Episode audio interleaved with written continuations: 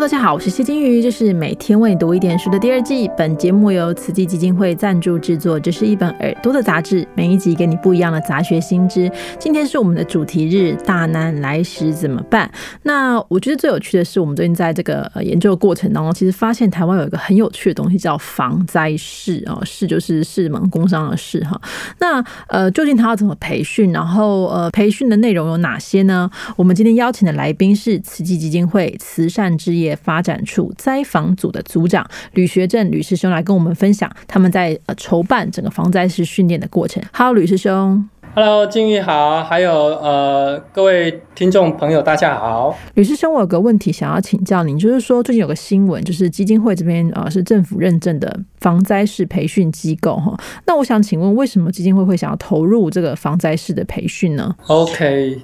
哎，没有错哈，实际是在呃去年七月二号的时候，呃正式通过内政部的审核。啊，颁布成为全台湾第九所的防灾式培训机构哈。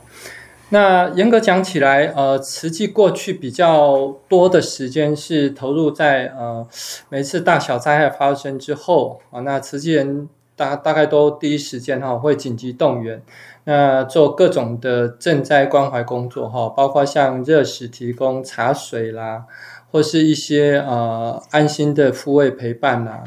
或是紧急生活物资，甚至医疗哈等，我们都尽量能够在灾区来协助灾民哈，做一些身心的安顿哈。那不过呃，整个地球的大环境哈，其实随着地球的暖化、气候变迁，那也发现说灾害发生的频率也越来越高，然后程度也越来越严重哈。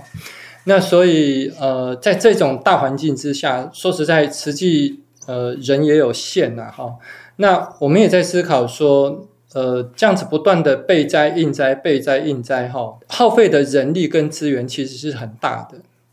那呃，再深一点去思考说，有没有办法找到一个比较根本一点、比较有效的方法，哈，来面对这种呃越来越频繁的灾害风险跟威胁，哈？那我们从这个角度去出发，去思考说什么才是我们更应该做的。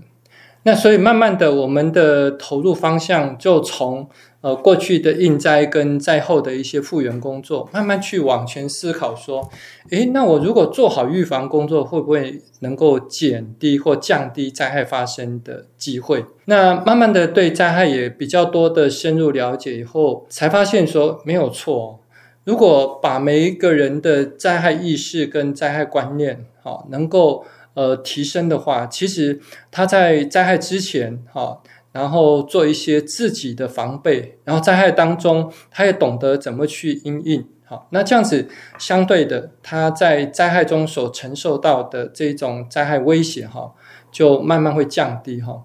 那这个是我们一开始想到的一个想法了，哈。那可是要怎么做呢？说实在，这里面有一个因缘，就在二零一九，其实那时候也是九二一二十周年，哈，然后莫拉克十周年，那整个基金会当时上来就给一个方向，叫莫忘那一年，其实是不断的在提醒我们，面对灾害要保持一份戒慎虔诚的心态，好，那这份心态其实就是我们呃一直在讲防灾很重要、很重要的一个心态，哈。那也是因为这样子，那我们在全台湾办理了非常多场的防灾教育特展，哈。那从那个特展里面，我们也发现，哎，民众的反应非常的好，因为我们设计了很多的呃防灾教具或教案，哈，很多互动式的一些游戏，特别是对小孩子来讲，它的吸引力很高，哦，他从这种互动式的游戏里面，哎，学习到防灾的观念以及它的重要性。所以我们发现说，诶，防灾教育是一个很值得去投入以及去推广的工作。可是回过来想，我们慈济之工，因为在平常社区做了各种慈善关怀服务工作，面向真的很多。可是如果要针对灾害这件事情，如果没有经过一些训练，哈，其实，呃，投入者本身，哈，他所具备的知识理念，不见得是正确的。那这样子，我们走到社区要去讲防灾教育这件事情就不容易了。所以当时就想说，呃，如何提升我们呃志工本身，好在灾害本身的观念上面哦，能够有一些比较呃更进一步的一个了解，好，跟技能上面一个提升。那刚好这个时候，政府也正在推所谓的防灾生跟第三期的计划。那这个计划里面有一个非常重要的重点，就是推动所谓的韧性社区跟防灾式的制度。诶，那我们刚好了解到政府也有这个方向以后，那我们觉得哇，太好了！这个刚好是我们基金会透过政府这一波的政策性的一个推动。好，那一方面是响应政府，一方面也可以是提升我们自己志工在灾害观念、理念跟呃能量上面的一个提升方法。所以当时我们在二零一九下半年以后就开始来思考说，诶，那如果慈济志工，好，我们如果要投入，那可以怎么做？那两种选择，一种就是我参加政府所办理的所谓的防灾式的培训。但是我们发现说，呃，政府办理的培训哦，在第一年的时候，它是为了去推广这个制度，所以它是免费的哦。但是慢慢的，他把这种防灾式的制度的建立，开始往民间推动。换句话说，就是开始让民间去承办所谓的防灾式培训这件事情哦。那呃，从二零一九以后，那开始就有所谓的防灾式培训的机构，好，那就一间一间的成立了。那因为慈济志工如果要全部培训，哈，哦，那好几万人哦。那所以如果是说，呃，以目前呃政府所颁布的培训办法里面，它的收费哦，其实是不便宜的哦。哦，它最低是一千八，好，那高的话可以收到三千块。哦，那对志工来讲，他做了志工以后，还要花这个钱去参加这个训练哈，其实也是一个负担的哈，因为他本身就是已经很自愿性、很很有热忱的投入哈，所以当时基金会就在想说，如果呃基金会可以呃自己来承办所谓的培训机构，那至少这些承办费用基金会自己可以来吸收，让志工不要有那么高的负担。哦，所以当时就是站在这样的一个思考之下，我们就去规划哈，那基金会要不要来成立这样一个防灾式的培训机构？那经过我们内部的分析跟讨论以后，觉得一方面我们的目标是希望，首先是让我们的慈济职工都能够经过这样的一个培训哈，对灾害有建立正确的观念与认知跟技能；第二方面也能够去为志工哈省下一些些的经费。好，所以分析以后觉得，嗯，这样做确实是一个比较好的做法哈。所以我们在二零二零年开始哈，就呃开始培养自己的防灾式的种子讲师，因为在政府制度里面。他要来办理所谓的防灾式培训，他必须要具备有所谓的基本讲师或是种子讲师的师资能量。好，那所以我们从二零二零年初就开始来培育这样的一个种子讲师能量。我们第一批在三月三十号好就完成培育，那也有呃二十位的种子讲师就培训完成。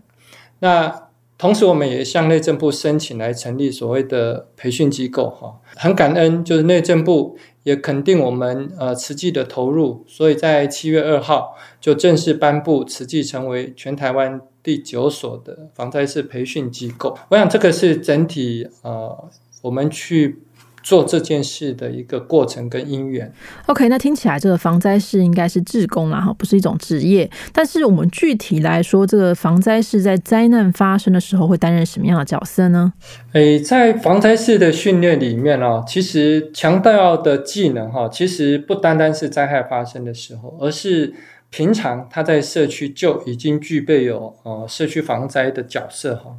为什么？因为灾害发生是。呃，你没办法预料它什么时候发生，所以如果防灾是在平常，他就在社区做一些备灾跟防灾工作的时候，他在灾害的时候，他才有办法呃，能够快速去应灾害的发生。比方说，呃，在社区里面，呃，会有所谓的收容避难空间。那如果防灾室本身对收容避难的呃开设维运，它没有概念的话，其实。呃，灾害发生以后，他也不知道怎么去疏散，怎么去引导这些村民进入到防灾室，啊，所以平常大家去呃，把他所学到的东西哈，能够在社区里面，哈，就平常去做一些实物的一个操演。那第二个，比方说在社区里面有发生一些意外啊，那防灾室他会学这些 CPR 或是 AED 的一些助人工具，哈。那他学了以后，哎，那社区如果他发现刚好就有人发生这种意外，啊，或是车祸等等，那他就马上就可以帮助，哈。所以他学到了，他就可以学以致用，好。那或是说他在平常社区里面，他就可以去发现，在我社区到底，比如地震来了，我社区哪里是最脆弱的？好，那或是说，诶，风灾、水灾来了，我哪一个地方比较可能淹水？那我平常就可以做什么样的防范？那这样子，灾害来的时候，它就能够把那个程度，哈，至少某一个程度的降低，或是它的反应速度就会变快。我想这个是防灾是平常就在社区里面训练的呃内容。那真正灾害发生的时候，非常重要的是防灾士里面有一个很重要的观念，叫做灾害发生时，呃，他能够去获得保命的那个比例了哈。就是说你在灾害中哈，能够呃幸免于难哈。那它的比例上来讲，应该是这样子，就是你要靠自己的力量去自救自助的哈，大概是占了百分之七十。就是你十个里面哈，你会发现十个从灾害中逃出来的人哈，其中七个是靠自己的力量好让自己幸免于难。那其中有两位是呃，因为旁边的人，包括你的家人、你的朋友或是邻居帮忙你哈。大概百分之二十是用这样的一个方式哈来获救的，那其中也只有百分之十，就是最后百分之十是靠这些政府的救难人员哈进到社区来帮助你。为什么？因为灾害发生的时候，它时间很短促，就会造成伤害。那在这么短促的时间之内，政府的救难人员不可能到达现场，所以你必须要靠自己的力量去帮助自己。这也是防灾式训练里面很重要的一个理念，就是要让社区呃能够培育出自己帮助自己的能量出来。所以在灾害发生的时候，防灾士他就要来带动这样的一个运作。好，比方说突然间晚上淹水了，那他平常就有做了这一些训练，他知道他的疏散动线要怎么走。好，或是地震发生了。好，那房屋开始大量的倒塌，那他到底要到哪里去接受收容呢？那他平常训练知道，我这个社区应该要往哪里走？好，那这些防灾士他就可以引导他的村民到那个地方去，而且他到那个地方，他就可以承担起那个地方，呃，要去开设一个一个收容中心的一个主要干部，因为他平常就训练过，他知道人员来了应该如何有次序的报道。怎么领物资？好，他的住的地方怎么分类？好，这些平常都学过，所以当到了现场以后，他就可以引导这一些在地的呃乡亲，哈，去做这一些有次序的灾害中的工作，哈。我想这个是呃防灾是不管是灾前或是灾害发生的时候，甚至于说灾后，哦，灾后有很多的呃社区复原工作，哈，都需要有概念，然后。呃，有理念、有经验的人来协助我们的社区乡亲，好，然后然后有系统，然后有方向的一个发展哈。我想这个都是防灾士他可以面对灾害的发生前、发生的时候，还有发生之后来扮演角色的地方。那师兄，我们如果一般人想要学习这些课程，是都 OK 的吗？都会欢迎我们去上这些课程的吗？呃，基本上防灾士它本身就是一个。志工的角色了哈，所以最主要是他本身要有那个热忱哈，愿意呃自主性的去帮助自己，也帮助社区中的人，这个是最基本的哈。那所以如果问说防灾事是不是人人都可以参与，答案是肯定的啊，只要你有心。呃，愿意学习如何面对灾害，如何在社区平常就做一些防灾工作的推动，灾害时能够帮助我们自己的邻居、社区的居民，哈，只要有这样的一个理念跟态度，我觉得我们都非常的欢迎，哈，大家都能够来参与这样的一个课程，哈。那只是说，呃，防灾室我刚才也讲。它是一个自费性的哈，就是我们要自己花时间，因为呃防灾士他的训练也是要两天哈，大概至少要十五个小时的课程哈，那所以他自己要愿意花时间，然后花钱哈，来参与这样的一个课程。好的，那受完这个防灾式训练之后，其实还是要实时的预习啦，不能说就是上完课就算了，你就忘记，那实际上要演练的时候也用不上哈。那迄今为止，我们基金会大概培训了多少的防灾士呢？那在日常的生活当中，有没有什么样的场合是让这些防灾士可以发挥他们的所学的呢？他在走入到社区做一些访视关怀的时候，那他就可以去跟他互动的弱势家庭去分享说：“哎，我跟你讲。”我们学到的，哎，这个柜子要这样摆，好，你地震来的时候是安全的，好，你客厅什么东西应该要怎么摆，好，地震来的时候才不会伤到你。然后，呃，地震真的摇晃很大的时候，你第一个时间要做什么动作？像这些都是防灾式训练过程去教育的，哈，或者说，哎，万一不幸家里来了火灾，我到底要往哪个方向逃？我第一时间要采取什么的应应，像这些都是防灾式课程当中所学习的。那当他走入到我们的社区弱势家庭的时候，他就可以去跟弱势家庭来做分享。好，甚至我们在基金会这边，呃，去年开始也推动所谓的一个安美计划，哈，就是安稳家园美善社区的计划，它就是。呃，用一个团队的方式走到一个村一个村，哈，或一个里一个里去推动所谓的呃，针对呃弱势的，或是独居长者，或是我们讲的呃，他家里只有双老没有孩子的家庭，哈，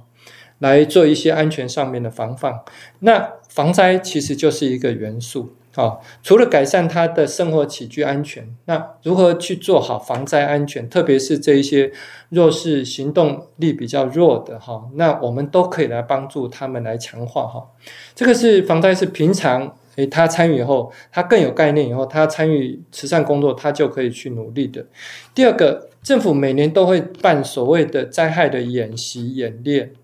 那防灾是。他呃学习到这些技能以后，他就可以在演练当中去扮演，比如说演练中大部分都会去做那个收容避难的开设，那这些防灾士就可以去在那个场合里面啊去做演练，好，一方面也是复习，一方面也再一次的呃做一个实物的操演。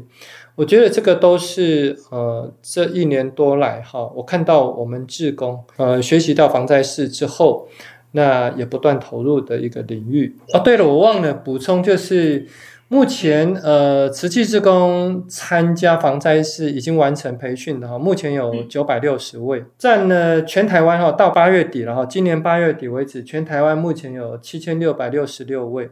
哦。那我们总共培育了九百六十位，大概百分之十二到十三之间，算是还蛮高的。好的，大家如果兴趣的话，你可能想要呃了解一下防灾式的这个过程或者这课程的话，你可以去上网搜寻一下，那就很欢迎大家可以投入这个防灾式的训练，不只是救自己，就是救你的家人，也救你的社区哈。那我们今天非常感谢吕师兄的分享，谢谢师兄。好，谢谢，好，非常谢谢，感恩，拜拜。